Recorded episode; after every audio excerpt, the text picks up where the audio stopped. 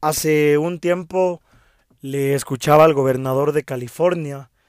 que además es uno de los máximos líderes del Partido Demócrata en los Estados Unidos, decir que el momento político que vive la humanidad tiene que darnos espacio a la indignación. Creo que la indignación debe entenderse como esa iniciativa para generar un cambio. A fin de cuentas nadie se indigna si es que no le tiene fe a algo. Y creo que las molestias que tenemos todos desde diferentes perspectivas vienen caminadas a eso. Hacia creer que se puede hacer diferente y que hay la capacidad de que alguien lo haga distinto, pero que no lo está haciendo. Y que todos como ciudadanos nos seguimos esperando cuando podemos ponernos la camiseta, la camiseta que queramos y empezar a pelear, empezar a buscar soluciones y a generar discusiones que nos permitan ver esas soluciones y que esas soluciones en muchos aspectos están a nuestro alcance sin tener que depender de un político que es elegido en una urna. Porque hoy vemos tan desprestigiada la política sobre las personas que se pueden elegir o no en un cargo como alcalde, concejal, presidente, asambleísta, prefecto, presidente de la junta parroquial, porque ya no confiamos ahí y porque nos han hecho creer que ese es un lugar tóxico. Pero ese es un lugar tóxico porque probablemente no estamos dispuestos a empezar por el principio. Y el principio es cómo como sociedad vamos a generar discusiones que nos permitan tener posturas sobre los distintos problemas y sobre las distintas cosas que pasan en materia institucional, en materia política, en materia jurídica, sobre las amenazas que existen hoy de cierto sector de la política a los derechos de las personas y cómo lo queremos cambiar. Ayer veía los resultados de las elecciones en Brasil y no podía parar de pensar cómo la democracia más grande de América Latina el 30 de octubre va a estar obligada a debatirse o a elegir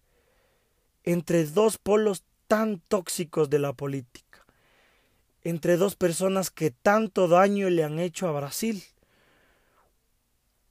Uno alineado a líderes que tanto daño le han hecho a otros países de la región y que ha estado involucrado en las corruptelas más grandes de la historia de nuestro continente y como otro se ha pasado cuatro años de gobierno negando cosas tan básicas que hoy probablemente no nos acechan pero que nos van a acechar de aquí a diez años como el cambio climático o los derechos humanos. Cada que veo en una red social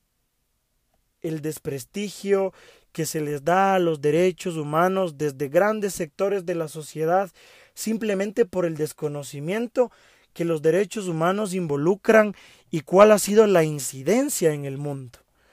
Cuando muchas personas dicen el mundo está peor que nunca, pero no piensan en que hace un siglo la gente en los lugares más civilizados se mataba en guerras mucho más grandes que las que vivimos hoy y que los limitantes de los derechos eran impensables. En ese momento no nos ponemos a pensar que hace 100 años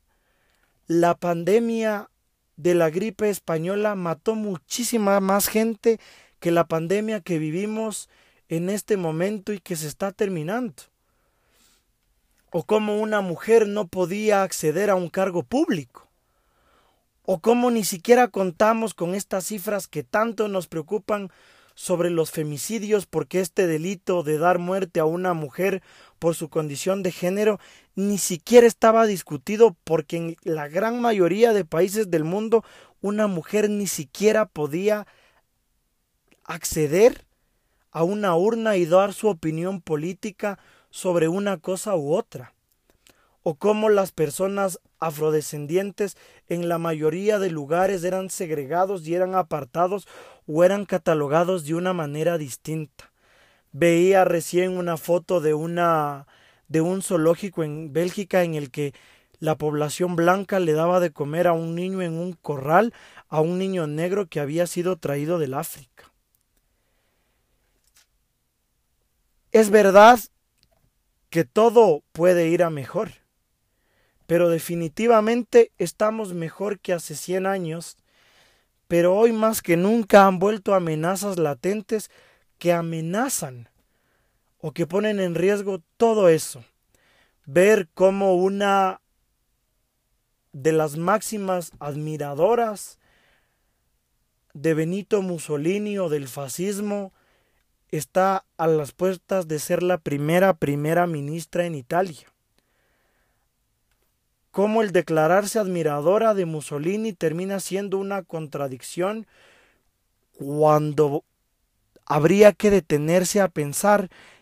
que en el gobierno de Mussolini, Giorgia Meloni no tendría ninguna otra posición que ser la ama de casa, porque todas las posiciones de liderazgo la ocupan las mujeres. Escuchar en el caso de María Belén Bernal hablar al secretario de Seguridad del Ecuador sobre cómo las mujeres quieren ser o quieren desestabilizar el país cuando había la indignación de una mujer muerta en un lugar donde se supone que tienes que estar en el máximo cuidado porque son los policías quienes están llamados a defendernos. O cómo ver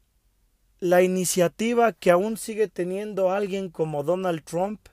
que puso en peligro la democracia estadounidense ese 6 de enero del 2021 cuando puso en riesgo todas las estructuras que tanto hemos admirado desde que ese país se declaró en libertad. Nos hemos olvidado de tantas cosas que han sido tan importantes y no nos ponemos a discutir, porque lo importante de la sociedad es discutir y encontrar soluciones, tener las distintas perspectivas. Ni ser de derecha está malo, ni ser de izquierdas está mal. Lo que está mal es polarizar y estar en esos extremos que tanto daños nos hacen. Yo creo que ahí empiezan las discusiones y por eso la propuesta de este podcast viene encaminado a eso. A que todas las cosas que hemos logrado se sigan logrando y que podamos discutir desde la posición que la sociedad nos da.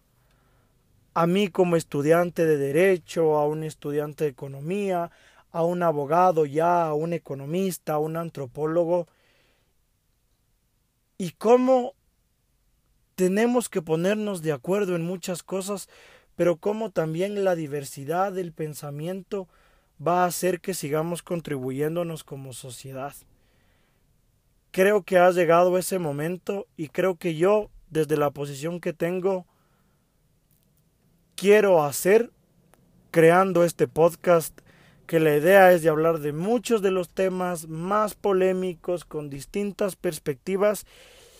y que la gente desde ahí pueda decir, ok, esta es la posición que yo tomo al respecto de este tema. Es la idea, es el objetivo que yo tengo y ojalá más gente me pueda acompañar en este camino en el que espero que esté mucha gente, mucha gente con la que concuerdo, mucha gente con la que discrepo, pero gente que cree en ese poder de la indignación, de creer que este país y que este mundo se merece mejores momentos que los que vivimos ahora y que los actores principales de ese momento somos todos.